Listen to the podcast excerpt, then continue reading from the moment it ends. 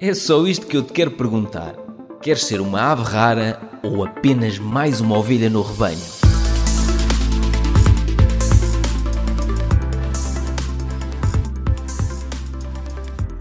Vamos voltar atrás no tempo ao meu dia de anos, no dia 21 de julho de 2009. Fazia 31 anos e lembro-me da sensação nessa altura. Pensei, eu estou com 31 anos, estou a trabalhar para outros há oito anos, estou farto de trabalhar para outros e em instituições que não me valorizam. E eu, na altura, sentia que, não sei se era um bocado para contrariar aquilo que me diziam, que me diziam que nós só tínhamos o valor que tínhamos no mercado porque estávamos inseridos numa instituição pública, não sei o quê. Tata. E aquilo na altura irritava-me e eu achava, por outro lado, que era exatamente o contrário. Nós só tínhamos o valor que tínhamos para o mercado, na área da consultoria ambiental, porque eu estava na equipa.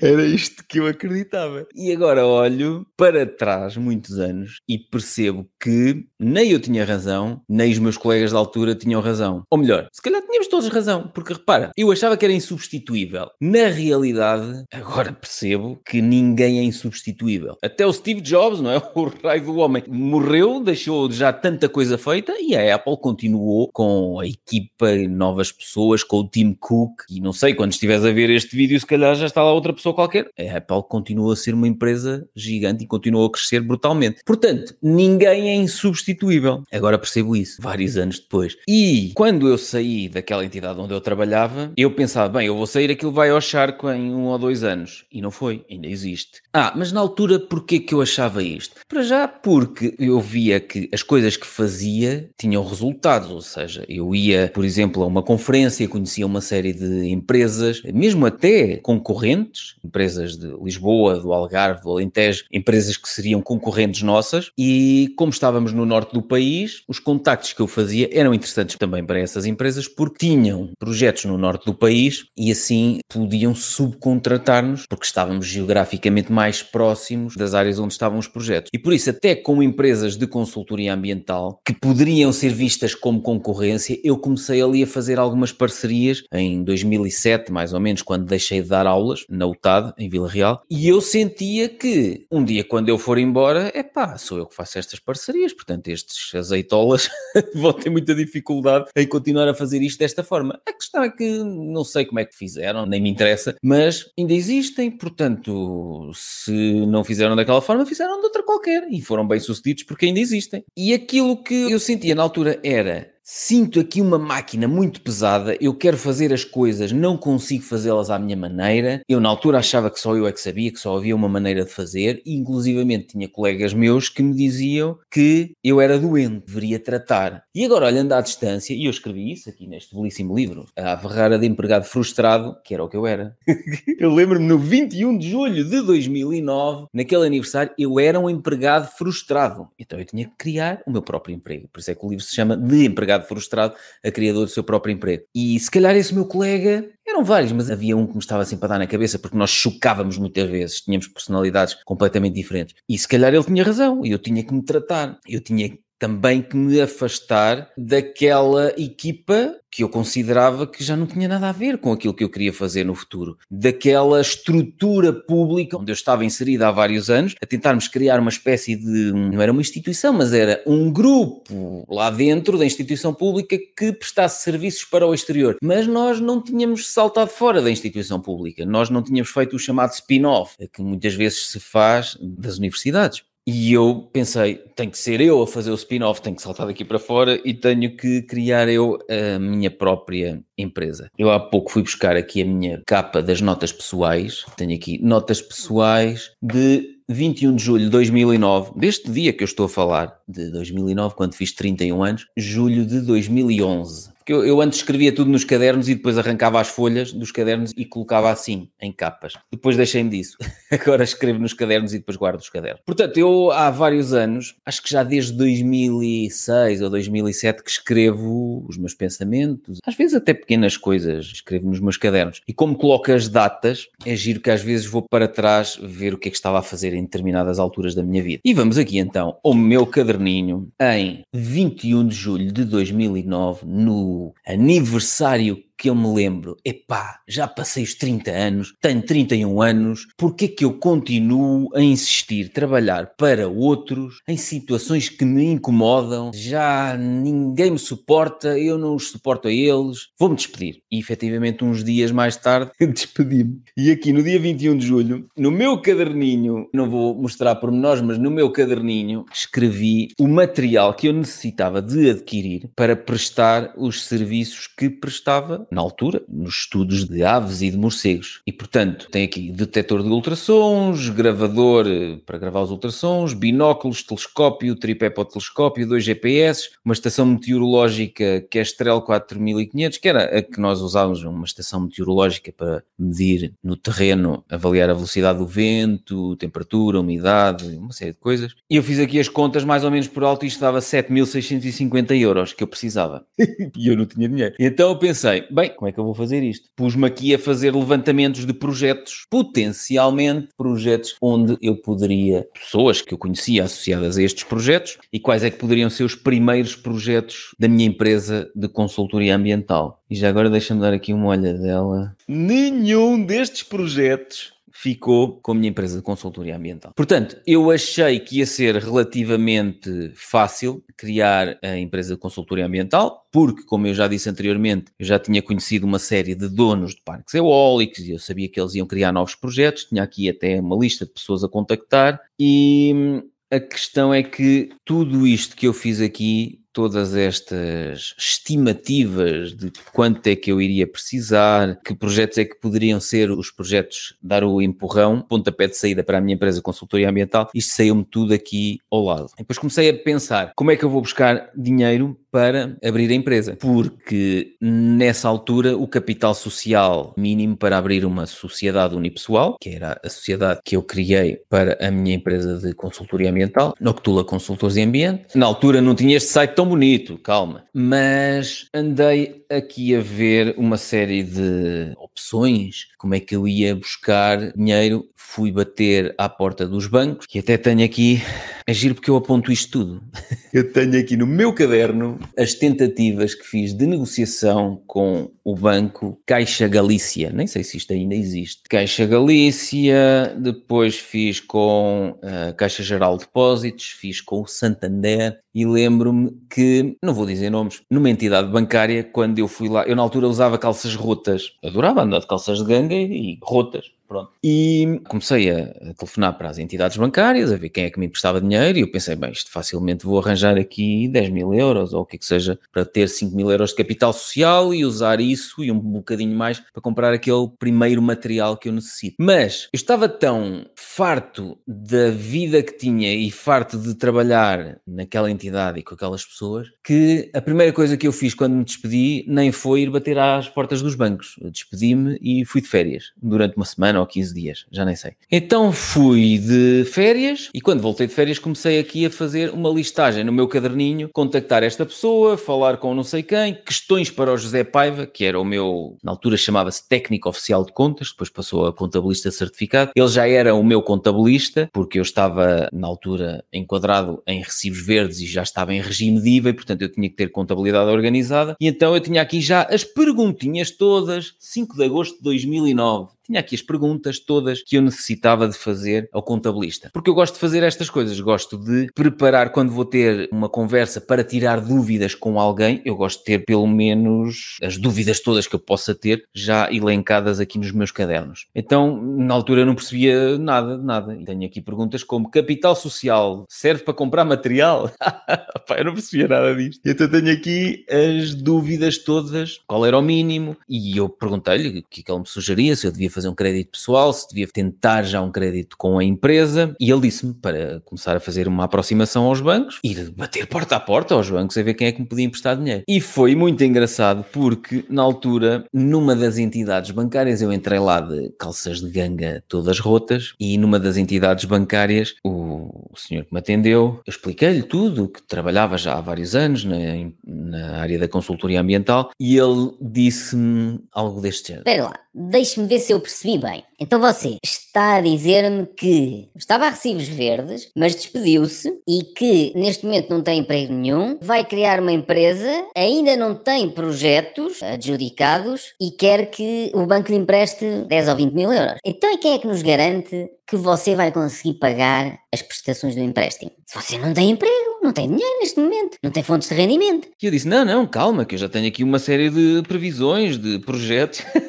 Previsões lindas de projetos que nunca chegaram e ele na altura disse: Pois, mas as previsões são muito bonitas, mas não me garantem nada. Bem, aquilo foi uma chapada tão grande para mim que eu decidi que nunca mais ia trabalhar com aquele banco. Porque se não me estavam a apoiar naquela fase em que eu mais necessitava, e eu disse isto mais tarde com a Caixa Geral de Depósitos, um banco, ainda tenho uma das contas da empresa, ainda é Caixa Geral de Depósitos. Não é que esteja muito satisfeito, já posso dizer aqui abertamente, mas eu disse-lhes, e valorizando aqui a Caixa Geral de Depósitos, que foi o único banco que acreditou em mim em 2009, eu disse-lhes na altura, depois de não sei quantas negociações que estavam super difíceis, eu disse: ou me apoiam agora e acreditam em mim agora, ou esqueçam que eu quando tiver dinheiro não vou precisar de vocês para nada e o dinheiro que eu tiver não o vou pôr aqui, há de ir para outro banco qualquer. E na altura a gerente distrital disse-me assim: Ah, não diga isso, você vai precisar sempre dos bancos. Não. Aí está, uma das coisas que eu disse nos meus 30 anos, ou 31 anos, e que se mantém até hoje eu prefiro que seja mais lento o crescimento do que depender da banca. Mas já lá vamos, já vamos mais à frente, perceber de onde é que vem esse meu trauma com a banca, com os empréstimos e com todas as coisas que podem correr mal e que depois temos os cães raivosos em cima de nós a pedir eh, o dinheiro e a penhorar o que for preciso. Mas vamos lá chegar mais tarde. Deixa-me olhar já agora aqui, 5 de agosto, eu fazia aqui as continhas todas. Por mês, compromisso, IRS, Segurança Social, vencimentos, ta, ta, ta, leasing, gasóleo, leasing ou renting, eu estava a ver como é que ia fazer. Reunião com o doutor não sei quê, FNAC do Norte Shopping, 7 de agosto de 2009. Espetáculo. Outra das reuniões que tal, a pessoa recebeu-me de braços abertos, mas como se costuma dizer, só me recebeu de braços abertos. Acabou por nunca fechar e nunca dar o abraço, porque este projeto que está aqui, que eu fui falar com ele na FNAC do Norte Shopping, 7 de agosto de 2009, não aconteceu nada. Ah, espetáculo. Depois tive uma reunião no dia 10 de agosto, hein? isto agosto de 2009, eu só criei a empresa no dia 28 de agosto de 2009, mas agosto de 2009 eu já me tinha despedido, já tinha ido de férias e portanto estava cheio de pica para arranjar uma solução, porque, epá, daqui a nada tinha passado o mês que eu me tinha despedido e não tinha rendimento, não é? Porque eu estava a recibos verdes, nem sequer enquadramento na altura existia a nível de subsídio de desemprego para quem estivesse com recibos verdes. E eu tive uma reunião aqui no Politécnico, no âmbito daquelas pesquisas todas que eu fiz, aqui no Politécnico de Viseu, no Instituto Superior de Tecnologia e Gestão, tive uma reunião com o professor Samuel Barros e ele disse-me que na altura existia um programa chamado Finicia, que podia apoiar projetos, e eu não sei se aquilo envolvia investimento anjo, business angel, os investidores, como mais tarde nos habituámos a ver no Lago dos Tubarões. E eu tenho aqui anotado que o Finicia era para apoiar projetos até 250 mil euros. E eu pensei, 250 mil euros? Isto é uma barbaridade. Vai ser fácil começar o meu negócio.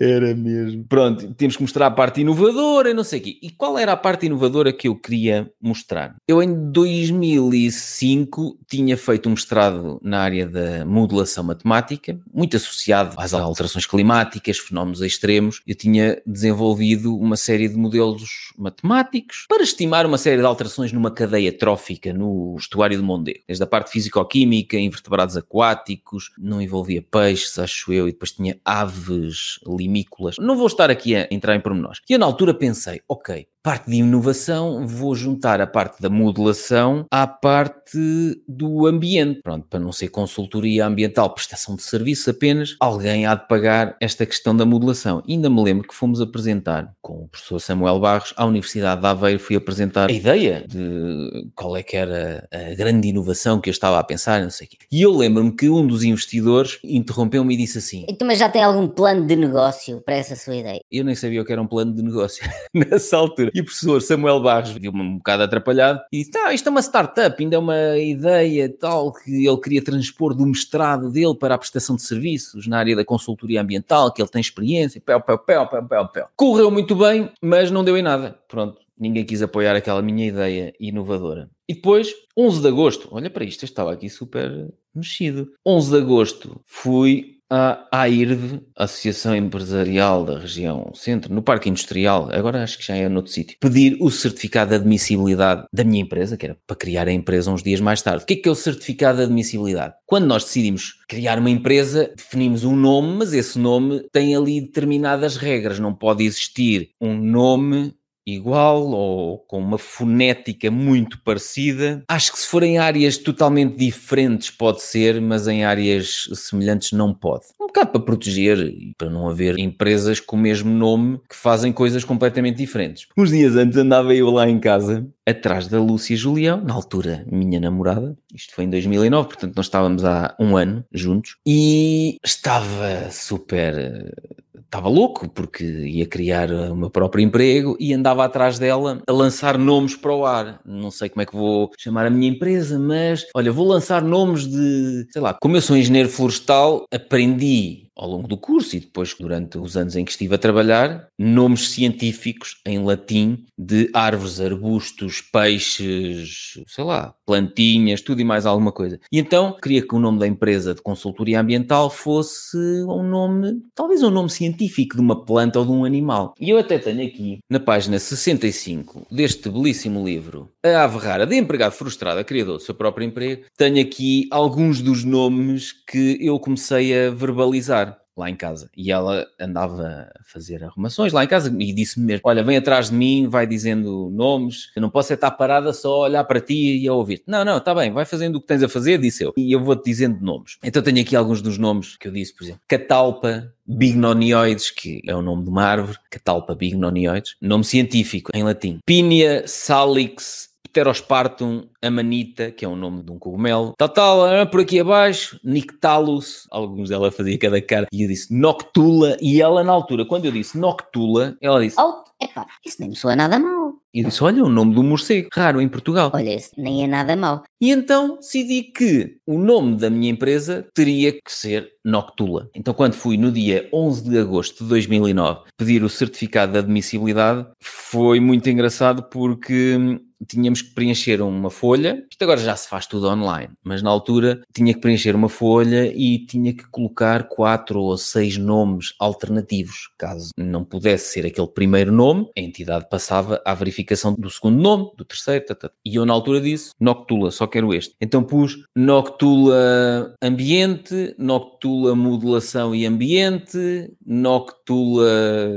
Já não sei. E o homem disse: Não, isto é tudo igual. Tem que pôr aqui vários nomes diferentes. Não, mas eu não quero nomes diferentes. Só quero que a minha empresa se chame Noctula. E eu até conto aqui neste livro, belíssimo, este belíssimo livro, que ele na altura me sugeriu que, como sou de Viseu e a empresa ia ser registada em Viseu, na cidade de Viseu, que juntasse vis no início ou no fim. Algumas variantes, tipo Noctula, primeiro nome para que no certificado de admissibilidade pudessem verificar se podia ser ou não. Depois podia ser vis Noctula ou viso Noctula. Noctula vis. Epá, e eu disse, mas você quer que eu tenha vergonha? Porque, de facto, se andarmos pelas cidades, vemos muito facilmente nomes de empresas que são, ou no início ou no fim da palavra, são uma parte do nome da cidade. E em Viseu há os vis ou qualquer coisa, os visitatatã, os vis que não sei o que, vis, é tudo vis e mais alguma coisa. Ou qualquer coisa vis. E então eu disse: não, não quero nada disso, quero Noctua. Não, olha, pelo menos então vá aqui ó, lista de nomes pré-aprovados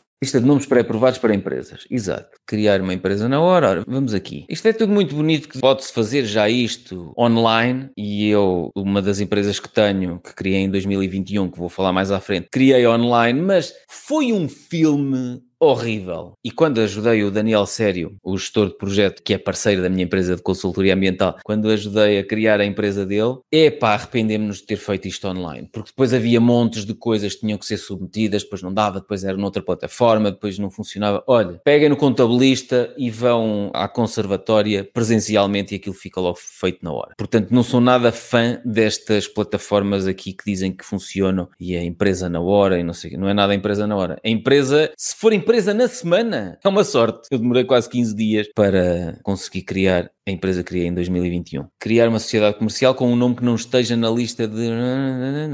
Ou podíamos optar por esta lista, exatamente, é isto: firmas e denominações com marca. Pronto. Então ele na altura disse: Olha, você quer Noctula? Então vamos aqui à Bolsa de Firmas e Denominações que já estão pré-aprovadas e você já nem tem que estar à espera uma semana que lhe aprovem isto. Estamos aqui ao N.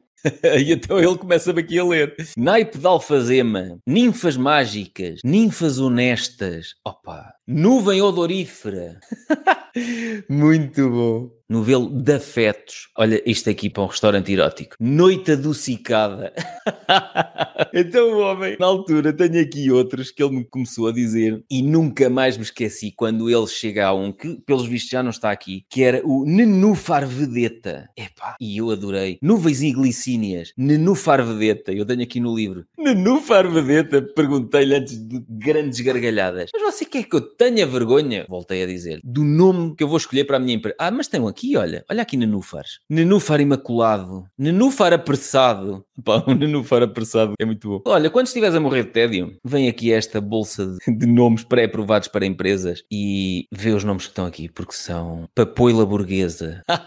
muito bom. Pronto, conclusão. Eu disse, não, só quero Noctula e acabou. E ele disse, olha, você é que sabe. Pronto, se isto não for aprovado daqui a uma semana, tem que cá passar outra vez, pagar outra vez e começar o novo registro e esperar mais uma semana. Está bem, mas eu só quero Noctula. Já andei à procura na internet e não há nada com isso. Pronto, efetivamente não havia. Foi aprovado o nome da minha empresa de consultoria ambiental, Noctula Sociedade Unipessoal Limitada. Sou o único sócio. Era uma sociedade unipessoal, como o próprio nome indica, uni, único. Olha, muito bom. Caixa Galícia, tratatá. Olha, tenho aqui, no meu caderno, está aqui, no dia 18, eu não vou mostrar porque não quero revelar qual é o nome do banco e tenho aqui o nome do senhor com quem falei. Valor final, 30 mil euros a 5 anos, são sempre igual, 639 euros por mês, 7.6 de juros. 7.6 de juros. Foi mesmo do jeito, toma lá, meu menino. E foi o senhor, não vou dizer o nome, não sou assim tão cruel. Agora, nunca mais trabalhei com este banco. E por acaso eu tinha uma conta neste banco, ainda da altura de estudante, e fechei essa conta. Depois, no dia 23, relembro que eu criei a empresa no dia 28, no dia 23 tenho aqui uma coisa belíssima, até vou pôr isto assim. Tenho aqui 23 de agosto de 2009 e tenho mais ou menos em termos cronológicos o que seria começar em setembro de 2009, dizia aqui, início da Nóctula, aprovação de um projeto de Finicia ou do CREN, nem um nem outro. Outubro de 2009, adjudicação do projeto tal. Novembro de 2009, adjudicação do projeto tal. Aqueles projetos, aquela lista que eu tinha feito e que tinha andado em conversações, não sei o quê, nada daquilo veio para a minha empresa. Olha, isto diz aqui: piscinas do Hotel da Senhora do Castelo em Mangualde. Cronograma de trabalhos previstos para a Noctula no início. Eu estava nas piscinas do hotel, porque é um hotel que nós podemos não estar num hotel e pagar a utilização da piscina. Então eu lembro-me, fui lá com a Lúcia e com a minha enteada mais nova. A minha enteada mais velha na altura não estava connosco, que ela não aceitou bem quando eu me juntei com a mãe dela e decidiu ir viver com os avós durante dois ou três anos. Foi assim. Portanto, foi um início conturbado para a minha relação e foi um início conturbado também a nível profissional, porque eu achava que aquelas pessoas que eu conhecia com quem falei e que ficaram satisfeitas quando eu disse vou criar a minha própria empresa, vou sair desta estrutura, adoraram, sim senhor, gostavam de trabalhar comigo, tata, tata, tata, mas depois apercebi-me, já havia contratos fechados do outro lado, não iam rescindi-los porque podia dar problema. Já havia propostas do outro lado, e quando eu falo do outro lado, a empresa onde eu estava a trabalhar e, e que deixei para criar a minha própria empresa, já havia ali aquela ligação e depois era um risco. Eu agora à distância percebo isto tudo que mesmo algumas destas pessoas acabaram por trabalhar com a minha empresa mais tarde, mas no início foi aquela coisa de. Não sei lá se este Pedro Silva Santos, que está maluco, vai criar a empresa dele sozinho. Está ali dentro de uma estrutura que é uma universidade. Se, se o Pedro sair, se calhar está lá outro.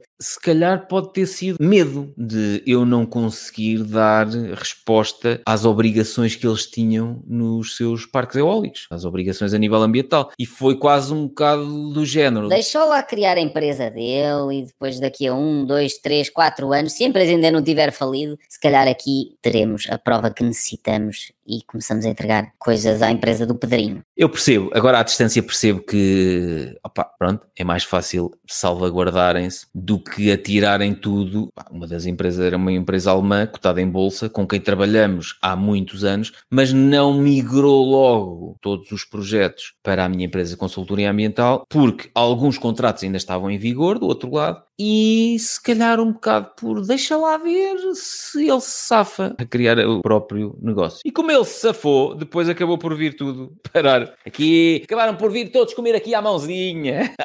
Digo isto no bom sentido, sem estar aqui a. Opa, só projetos. Eu estou aqui a ver projetos lindos que nada Nada disto. Olha, estive na Vila Bicuda Resort, em Cascais. Portanto, deixa ver quando é que foi a constituição da empresa. Ah, e depois ainda fui reunir com as estradas de Portugal. Tenho aqui a prova que estive nas estradas de Portugal, reunido no dia 9 de setembro de 2009, tinha criado a empresa há pouco tempo, e depois na altura eles disseram olha, vamos passar-lhe aqui um papelinho para você poder passar a ponte 25 de Abril, para o outro lado, de volta para Lisboa. Olha aqui, autorização de passagem no acesso privativo da ponte 25 de Abril. Olha que lindo. E então tem a matrícula do meu carro, aqui em cima, e tem a data aqui em baixo. Pronto, e eu depois só tinha que mostrar isto, e é giro eu guardar estas coisas todas e juntá-las aqui no meu caderninho, nos meus caderninhos, porque hum, mais tarde percebo que este esforço tão grande que eu fiz e que deu zero frutos, zero. Se eu não tivesse estas provas todas aqui registadas, eu até me podia esquecer que andei a tentar bater a não sei quantas portas e que a maior parte dessas portas não se abriram. E muitos deles, como eu disse há bocado, muitas das pessoas que me abriram as portas até abriram os braços, mas acabaram por não dar o abraço final, ou não fechar os braços. Isso levou-me mais tarde a perceber que eu tinha que arranjar uma forma de atrair atenção para a minha empresa de consultoria ambiental sem ter que andar de um lado para o outro, a ir à Almada, às estradas de Portugal, a ir a Lisboa, não sei o quê, a ir a Cascais, a ir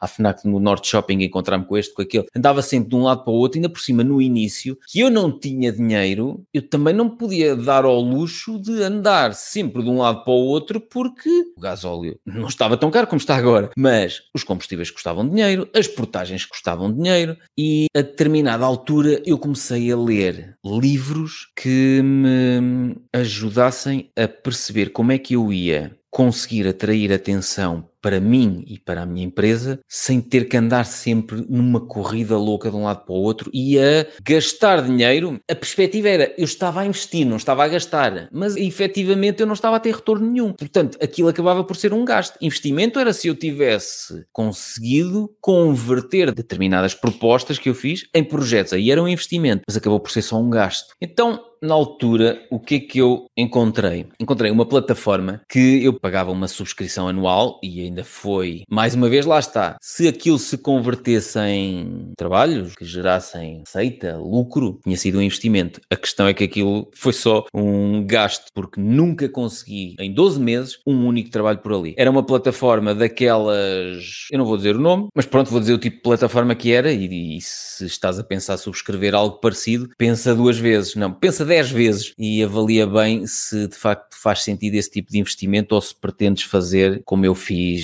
e vou mostrar mais à frente. Inscrevi-me naquela plataforma, pagava para aí 600 euros por ano e eu achava que aquilo era mágico, porque eu não fazia nada, já não tinha que andar de um lado para o outro. Portanto, isto está a ter sido ali final de setembro de 2009 e início de outubro de 2009. O que é que acontecia? Naquela plataforma começavam a surgir trabalhos que empresas construtoras, que eu agora olho e digo assim, nem pensar prestar serviço a empresas construtoras. Empresas construtoras lançavam naquela plataforma, seja uma empreitada de construção ou reabilitação da Nacional, não sei quê.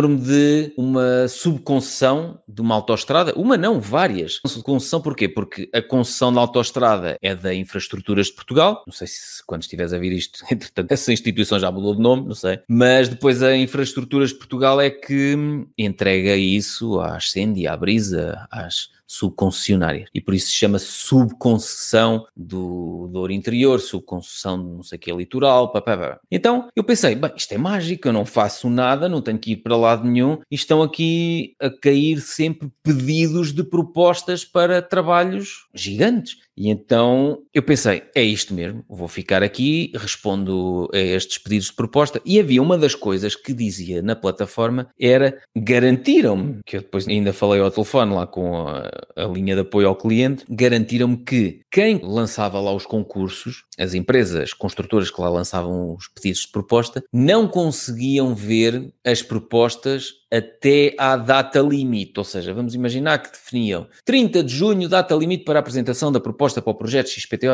proposta detalhada, proposta de orçamento, em termos técnicos tudo bem defendido, quanto é que ia custar. Bem, que dava-me uma trabalheira responder exatamente da forma como eles queriam as propostas e comecei a perceber-me que, apesar de me dizerem que as empresas que lá colocavam os pedidos de orçamento não tinham acesso às propostas antes da data, isso era mentira, porque aparecia-me lá na plataforma, não sei quê, a empresa viu a sua proposta, opa, eu entrego sempre as coisas antes, entregava dois, três, quatro dias antes do fim do prazo, já tinha a proposta pronta, entregava e já tinha sido vista. Entregava três dias antes do prazo, por exemplo. Dois dias antes do prazo, a empresa já tinha visto. E comecei a ver que isso acontecia quase sempre. E só mais tarde é que me apercebi que era uma forma de conseguirem, muitas das empresas precisam de ter para decidirem internamente quem é que vão contratar determinado serviço, pedem propostas a três, quatro, cinco empresas diferentes. E então ali percebi mais tarde que aquilo era uma jogada brutal das empresas construtoras e que devia haver ali algo do género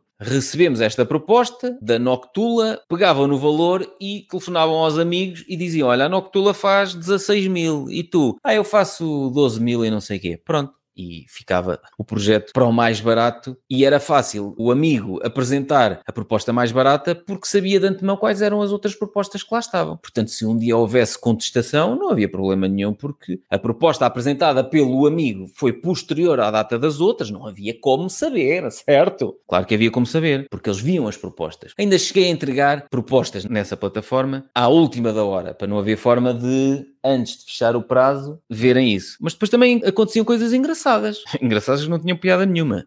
Isto é uma máfia brutal. Muitas vezes era estendido o prazo, depois de acabar o prazo, um dia depois anunciavam que foi estendido o prazo para a apresentação de propostas. E eu assim, opa, outra vez, meu, já arranjaram um esquema para andar a mostrar as propostas uns aos outros. A gota d'água foi quando enviámos, eu e a Irina, a Irina não existe, eu depois já vou falar na Irina. A Irina era a secretária fictícia que eu tinha na minha empresa. E portanto eu digo enviámos porque era eu e a Irina. Só que a Irina era eu. Mas depois já vamos falar sobre isso. Enviámos proposta para um determinado trabalho, ligou-nos o construtor, estava tudo acertado para ficarmos com aquele trabalho e na semana seguinte fomos informados que aquele trabalho tinha ficado para outra empresa. Bem, foi uma reviravolta que eu pensei, então, mas já nos tinham dito, tinham-me dito a mim ao telefone que aquele trabalho nos ia ser adjudicado, que, que aguardássemos que mais hora menos hora receberíamos um e-mail com a formalização da adjudicação e depois informam-me que afinal foi para outra empresa. E o mais caricato, isto foi mesmo a gota d'água, o mais caricato é que essa outra empresa que ganhou o trabalho contactou-nos a dizer que necessitava de subcontratar determinadas tarefas, tatatata, quanto é que nós faríamos faríamos, não para o trabalho todo que nós tínhamos orçamentado, mas só para a parte dos morcegos e da avifauna, não sei o quê. E eu assim, como é que estes gajos nos conheceram? Como é que estes tipos chegaram a nós? E foi aí que eu comecei a ligar as pontas e mais tarde vi que essa empresa trabalhava muito para empresas construtoras, incluindo essa tal empresa construtora. E eu pensei, bem, ok, esquece, isto é perda de tempo. Quando acabou a anuidade, ainda me perguntaram se queria renovar e eu disse que não e fiz questão de dar feedback muito negativa em relação ao funcionamento da plataforma e à forma mafiosa como aquilo era gerido. Gerido e utilizado pelas empresas de construção. E portanto, aquilo que eu quero que tu percebas neste episódio, que já vai também um bocado longo, é que eu subestimei as dificuldades que ia ter no início ao criar o meu próprio projeto. Olhando para trás agora, criar o meu próprio emprego foi a melhor coisa que eu fiz na minha vida, porque não conseguiria neste momento imaginar voltar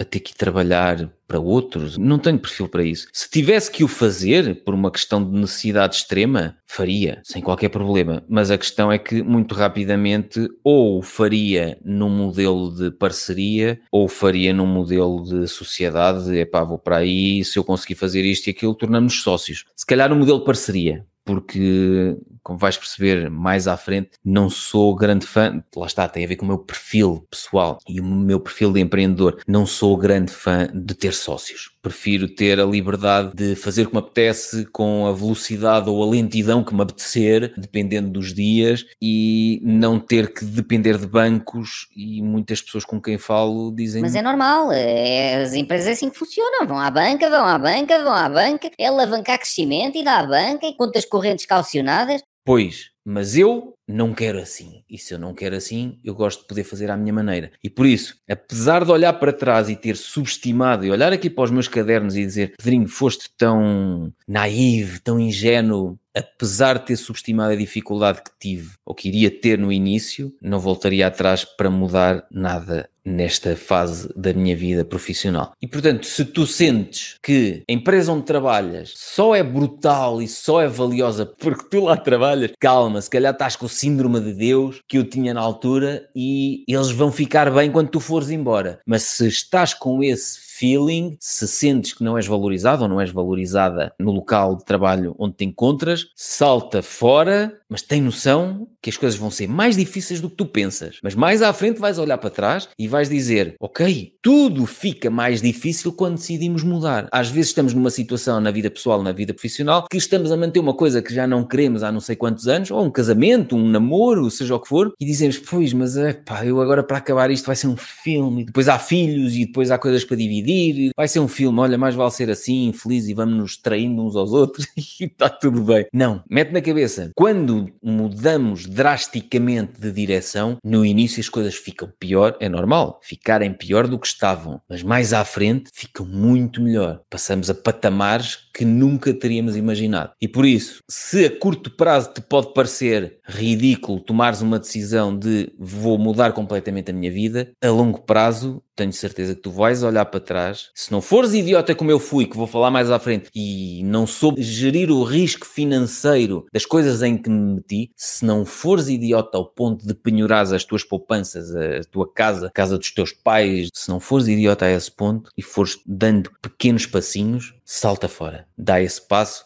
gere esta dificuldade inicial de uma coisa dura, difícil, porque daqui a uns anos vais olhar para trás e vais agradecer a ti próprio, a ti própria, pela decisão que tomaste. E por isso é que eu estou a fazer estas partilhas para que tu percebas que sou muito bem sucedido neste momento, sim, tenho a liberdade financeira, tenho a liberdade de tempo, posso fazer o que me apetecer, tudo. Isso é tudo muito lindo, verdade, mas o processo não foi fácil. Houve fases da minha vida profissional que foram complicadas. E se eu tivesse sido um bocadinho menos arrogante, se eu tivesse acautelado melhor determinados riscos, principalmente financeiros, muitas das coisas não tinham sido tão difíceis de superar. Está bem? Estou aqui quase a meter-te medo. Estou, de um lado estou-te a empurrar para criar o teu próprio emprego, mas estou-te a meter medo, mas é para teu bem. É para que tu percebas que há riscos que tu podes tentar evitar. Está bem? Mesmo que desenhe ponhas tudo no teu caderninho, mais vale que subestimes aquilo que vais conseguir alcançar. Ou que pelo menos coloques prazos mais longos para alcançar determinados objetivos, porque vai ser mais difícil do que tu pensas. Mais à frente, quando as coisas estão a rolar, depois é fácil. Agora é fácil eu lançar um projeto novo. Sim, mas eu já tenho não sei quantos anos de experiência, não sei quantos projetos lançados, não sei quantos projetos que foram um fiasco. Agora é fácil eu evitar determinadas armadilhas. Para ti também vai ser fácil, seguindo estes vídeos todos com os meus fiascos e com as coisas que eu fiz e correram bem e como é que eu tenho